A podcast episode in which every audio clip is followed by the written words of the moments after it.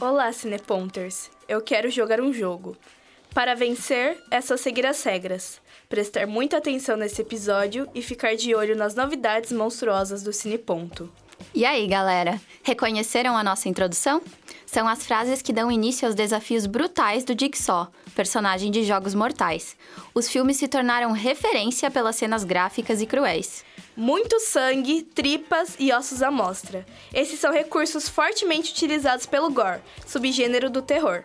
Também chamada de splatter, os filmes que seguem essa corrente são extremamente violentos e, para alcançarem um efeito perturbador, usam diversas técnicas, algumas avançadas, outras escrachadas.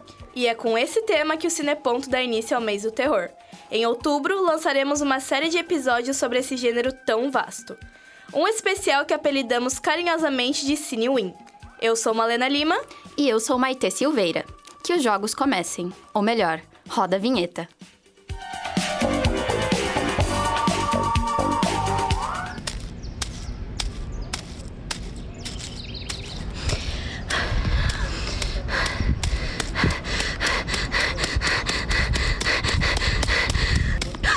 Você está ouvindo Win.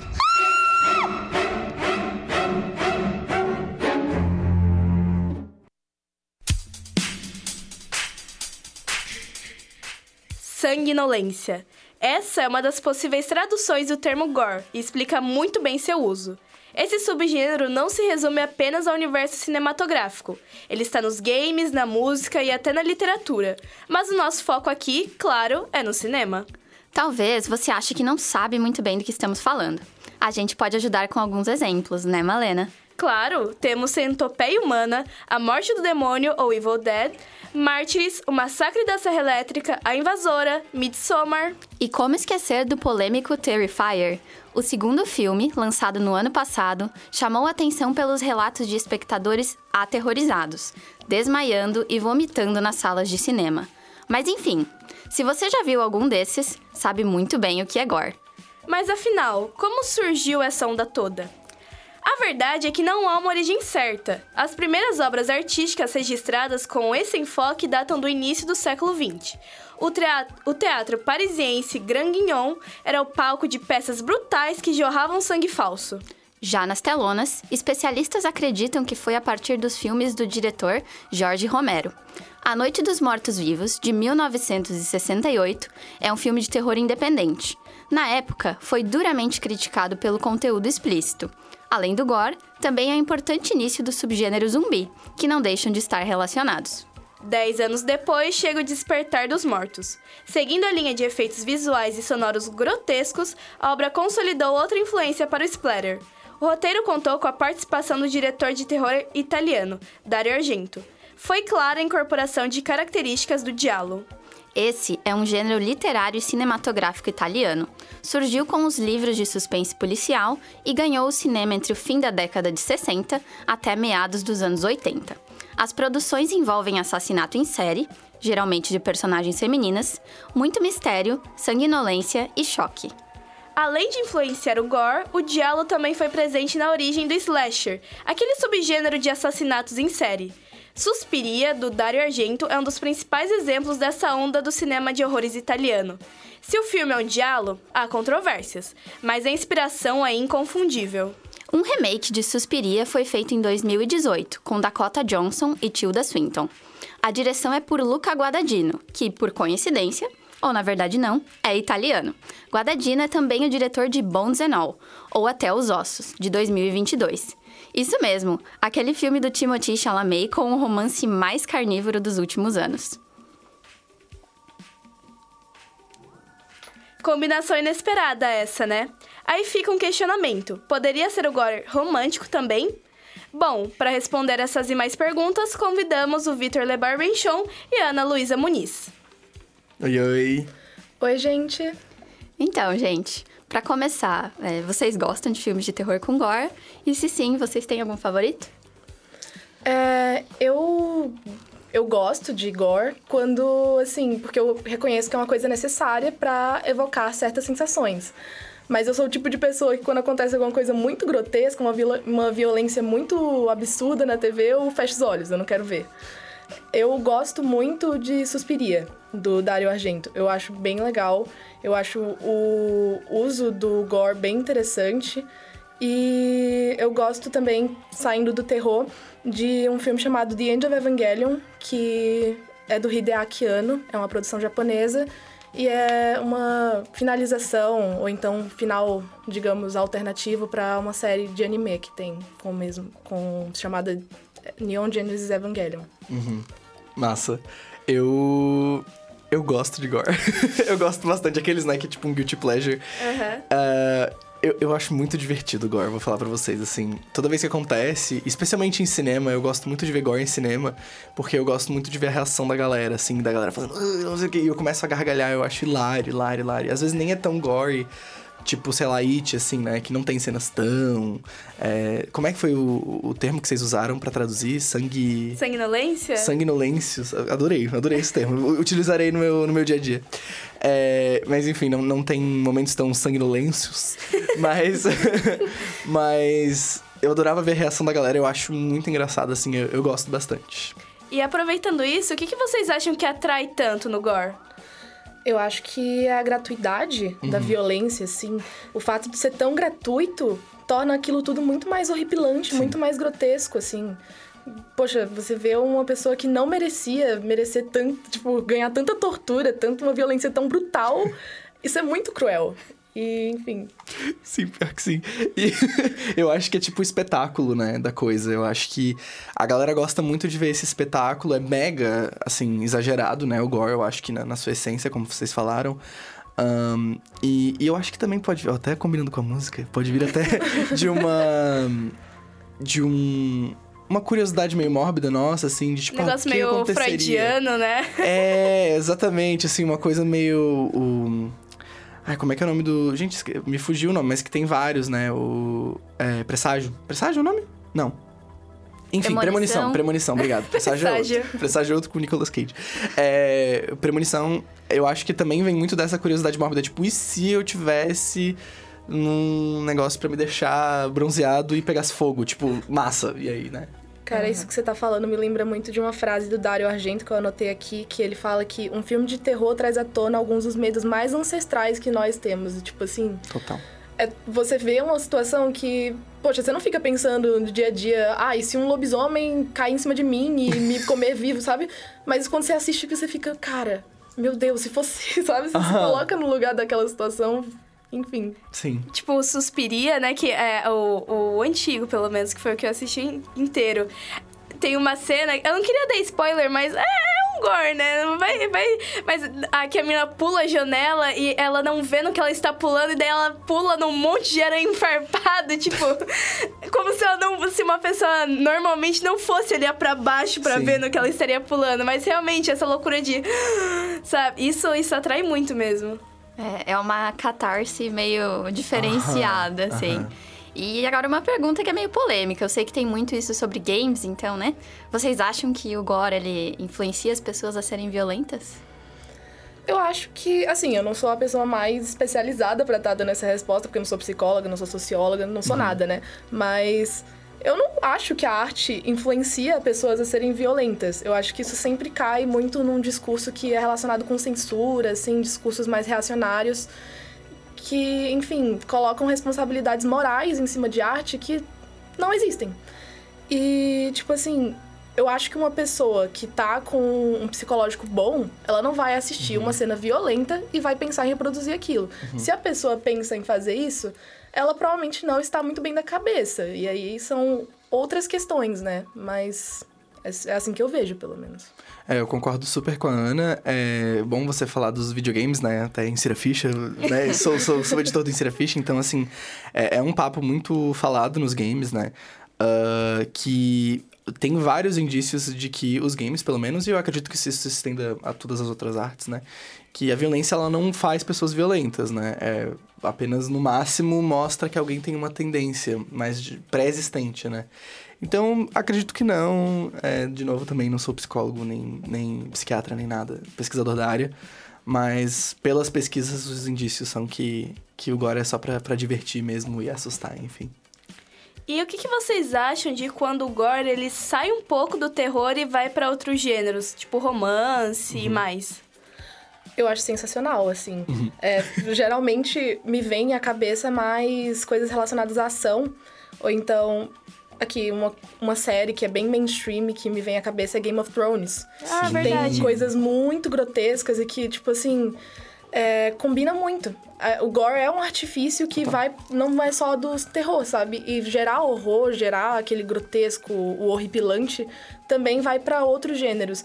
Em Game of Thrones mesmo, tipo, um- na primeira temporada logo, ai, dando um spoiler aqui, né? Não já saiu há muito tempo a série, mas é, um dos personagens protagonistas da primeira temporada, um dos mais queridos, morre decapitado.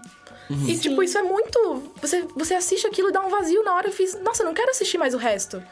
E sem falar que, enfim, Game of Thrones matou todo mundo, né? Então. E é explícito em tudo. Sim, sim. Pois é. E, tipo, também quando eu penso. é, Também. Animação não é um gênero, mas geralmente, tipo assim, eu pensei numa chamada Don't Hug Me, I'm Scared, que viralizou no YouTube, eu não sei Total. se algum de vocês conhece, mas, tipo assim, não é exatamente um terror, tá mais pra uma comédia ácida, assim, mas o gore é usado de um jeito muito legal lá. É, eu acho que quando o Gore ele tá nos outros formatos, ele dá outra impressão, né? Eu acho que ele, ele, ele difere desse, dessa gratuidade que a gente tinha falado, né? E ele vai mais pro. pro não pro terror, mas no sentido de que ele assusta mesmo. Ele, ele te tira daquele ambiente seguro, vamos dizer assim. Então, no Game of Thrones é um bom exemplo, né? É, então, quando um personagem é mordido por vários cachorros, é, por exemplo, né? E tem né, o maxilar dele arrancado, a gente se choca, porque a gente não espera que essas coisas aconteçam numa série dramática. É, e aí também tem outros ah, né, gêneros de ação, por exemplo, que pra mim o gore ele funciona muito bem é, dependendo da história, assim. Um exemplo que eu tinha citado antes do programa pra vocês era o Mortal Kombat, que pra mim é sensacional, eu adoro esse filme. Mas é só porque ele é super pipocão, né? mas é ele, é... ele é mega violento, porque o jogo também já é super violento, eu acho que tinha que ser. Né? Eu tô falando do Mortal Kombat mais recente, né? E, e o gore dele é, tipo, absurdo, assim, que nem os fatalities do jogo. Então, eu acho que nesse caso, em alguns casos, ele, o gore ele funciona muito como um elemento surpresa, sabe? Falamos em é, maxilares arrancados cabeças decapitadas. E uma coisa que ajuda muito nessa produção são os efeitos, né? Então, vocês preferem efeitos práticos, digitais? Eu acho que geralmente efeitos práticos eles são mais criativos e que são mais legais de assistir. E também eu tenho a impressão de que às vezes um efeito digital, principalmente quando ele não tá muito bem feito, ele fica muito é, fica muito 2D, sabe? Fica uma coisa muito plana, fica- não combina, não orna com o resto do da mise en scène, digamos. E eu acho que os efeitos práticos, justamente eles têm mais uma materialidade, uma tridimensionalidade que interage muito melhor com o- a encenação, com o cenário. Enfim. Eu acho que é muito disso da interação, né? É, até porque quando a gente fala do gore, a gente fala muito sobre o sangue. E o sangue, ele é um líquido. E se a gente pensar no cinema, a maturidade dos efeitos visuais é, digitalizados... Assim, simulação de líquido agora que tá bom, sabe? Bom. E não, não é excelente, não é perfeito. É bom. É, A gente tem os pioneiros, né? Como a Weta, a própria Pixar, que faz água excelente, só que também é animação. Então eles têm como se safar um pouquinho, né? É, e pra mim, mesmo saindo desse fotorrealismo, eu acho que o efeito prático ele tem. é, ele, você sabe que ele é real. Quando o efeito ele não é prático, você te tira um pouquinho dali. Você sabe que ele não é de de verdade, né? O nosso olho é muito bem treinado pra saber que essas coisas não são reais. Então, o exemplo que eu queria trazer aqui é do meu filme favorito, Alien, de 1979. É maravilhoso. Muito bom. E tem uma cena específica, é, desculpa, spoiler, né, de 1979, mas enfim. É, tem uma cena que o Alien, ele sai do peito, é, né, o, o Alien, o fetinho. Ele sai do peito da, de, de um personagem e, e nessa cena específica, eles não contaram é, para uma atriz, eu acho que para todos os atores que estavam nessa cena, que ia sair um, um objeto ali do, do peito que, que ia jorrar sangue nela e neles. E eu acho que isso também traz pros atores, e até falando como um ator aqui, traz uma. é, te bota nessa cena de um jeito que os efeitos visuais é, digitalizados jamais fariam.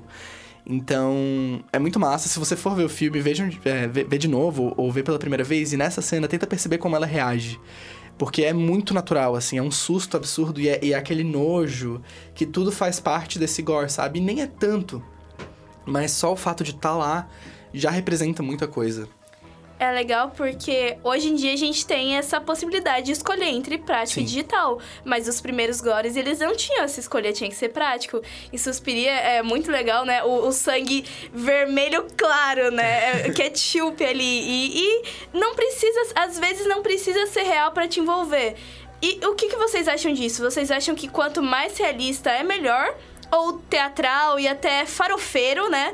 Ele também é válido? Olha, eu sou até mais do teatral, assim. Quando eu penso na, nas coisas que eu mais gosto, elas não vão para um hiperrealismo, elas não vão para essa coisa, assim. Tanto que, poxa, Suspiria, ele não apela para uma coisa, assim, do típico terror que a gente pensa, uma coisa escura uhum. e cores muito, assim, muito escuras. Não, ele é um filme muito vibrante, com muitas cores. Tanto que eu Tipo assim, eu lembro que quando eu tava lendo sobre o filme, uma das inspirações do Dario Argento era Branca de Neve e os Sete Anões, por causa das cores. Isso é uma coisa muito inesperada, né?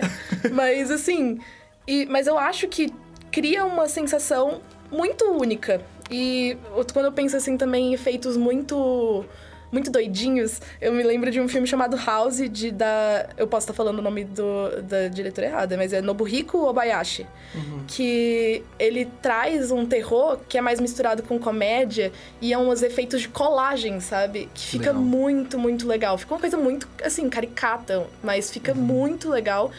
E enfim, tem, eles têm uma intenção e eles conseguem chegar lá, sabe? Uhum, uhum. É, eu concordo super. Eu sou muito mais fã do teatral, até porque eu falei, né? Eu gosto da diversão do, da, da questão. É, e, e, eu acho que já é próprio da natureza do slasher, né? O slasher, ele já é mega... É, dramatizado e teatralizado. Sim. Eu acho que isso é muito... faz muito parte do gênero. Mas eu acho que também, às vezes, a realidade é meio. Ela pode desapontar, assim. Tipo, às vezes a realidade não é que vai jorrar um monte de sangue, é. às vezes não. E daí acaba não sendo tão. Não gera uma reação tão grande, sabe? É, eu tô pensando agora em The Boys, né? Que é uma série da, da Amazon Prime de super-heróis, que tem várias cenas cheias de gore. E, e uma cena específica, se eu não me engano, era tipo de uma explosão de cabeça. Uma não, várias, enfim. é, explosões de cabeça. E eu lembro deles falarem que, tipo, eles tentaram fazer bem realista e aí no final não ficou tão legal assim, porque. Não sei, não, não, não gerou uma, uma reação tão boa. E daí depois eles falaram, tipo, ah, a gente tentou fazer um efeito de pipoca. E aí ficou perfeito. E aí é isso, sabe? É o que importa pra, pra mídia, sabe? Se a proposta é ser um filme mega realista e tudo mais, às vezes provavelmente vai ser, mais, vai ser melhor a gente fazer um. A gente não, né? É os diretores e produtores e todo mundo que tem que é muito talentoso nisso, fazer um efeito mega realista. Mas eu acho que no gore, massa é, é essa explosão. Sim, sim, é válido destacar, como você falou, que, tipo, depende sempre da proposta. Exato. Às vezes o hiperrealismo vai funcionar melhor e vai ficar legal. Uhum. Eu tava falando mais também de gosto pessoal. Eu gosto ah, mais sim. do. Eu também. é, eu, eu particularmente também sou fã do, do, teatral, porque é aquilo, né? Comédia. Eu me divirto Exato. também. Enfim, gente, nosso debate sanguinolento chegou ao fim, mas muito obrigada pela participação de vocês. Obrigado.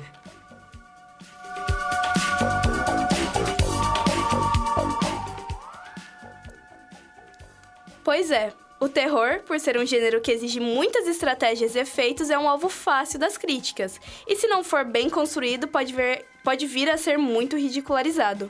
E de tantos filmes ruins, as nossas repórteres Isa Morimoto e Isadora Alves trouxeram alguns dos piores deles.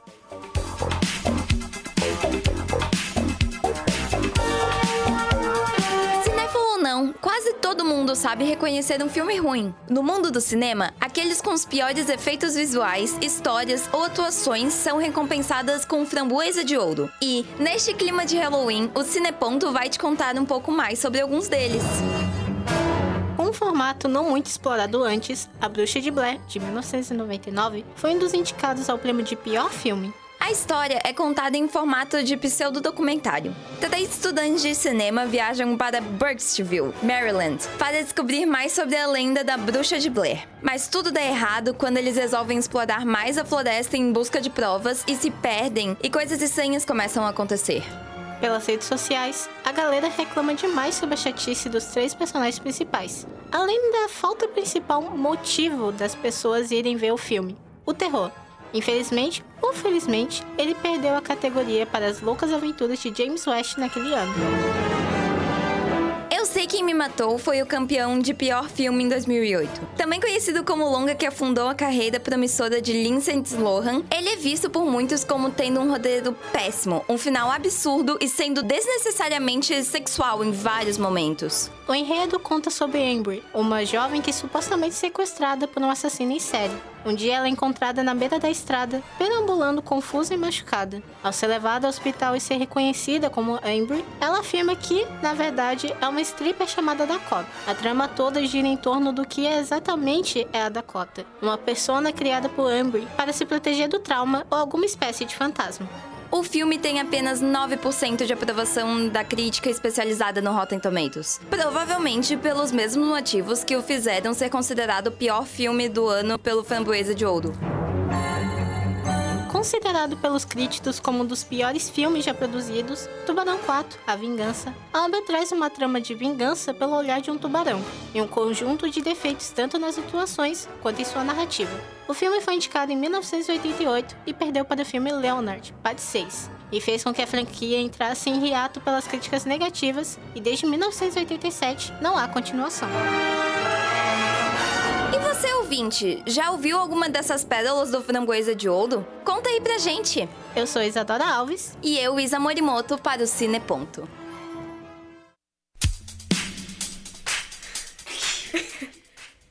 Obrigada, meninas. Bom, sejam candidatos ao Oscar ou ao Framboesa de Ouro, vale ressaltar que os atores devem ser sempre justamente recompensados. E é por essa causa que o Sindicato dos Atores dos Estados Unidos continua em greve. A semana começou com uma reunião com os maiores estúdios de Hollywood. A discussão rendeu tanto que teve até continuação já na quarta-feira. Ao acompanhar o sucesso da mobilização dos roteiristas, a categoria se mantém firme nas reivindicações. E enquanto rolam as negociações, a mídia cria expectativas positivas sobre o possível desfecho.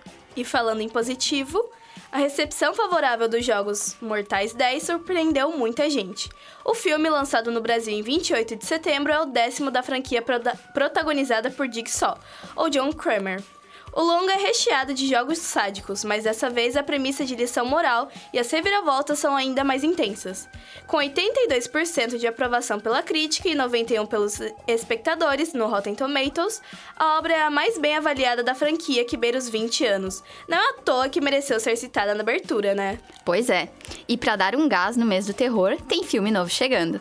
O longa O Exorcista, O Devoto, estreia amanhã nos Estados Unidos e dia 13 no Brasil. Após o sumiço de duas jovens amigas que retornam sem nenhuma lembrança, eventos sobrenaturais permeiam a vida das personagens.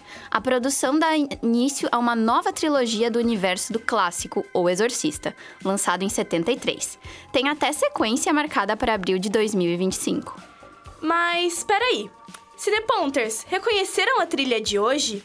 As trilhas sonoras icônicas de Halloween, 1978, Sexta-feira 13, de 1980, e A Hora do Pesadelo, de 84, desempenharam papéis cruciais na criação da atmosfera tensa e assustadora desses clássicos. A melodia sinistra e repetitiva de Halloween, composta por John Carpenter, tornou-se um símbolo do terror e da iminência do perigo. A escolha de hoje é a música tema de Halloween, de 1979, para você sentir o terror junto com a gente.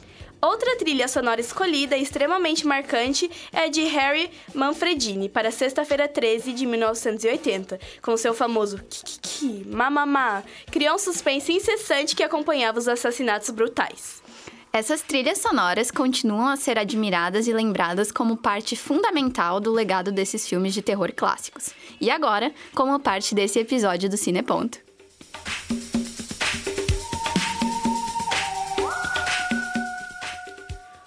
Programa de hoje chegou ao fim, mas o CineWin continua. Acompanhe mais no Instagram Cineponto e se preparem, pois semana que vem os horrores são internacionais. Até lá!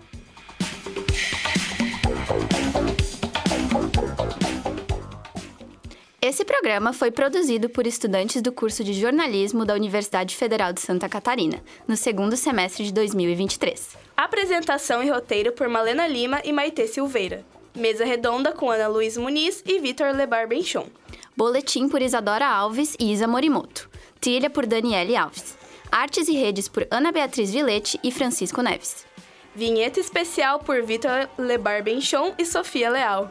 Técnica por Peter Lobo. Orientação dos editores Marcelo Pedroso e Sofia Leal e da professora Valciso Culoto. Rádio.UFSC. É jornalismo, é cinema, é terror, é rádio e ponto.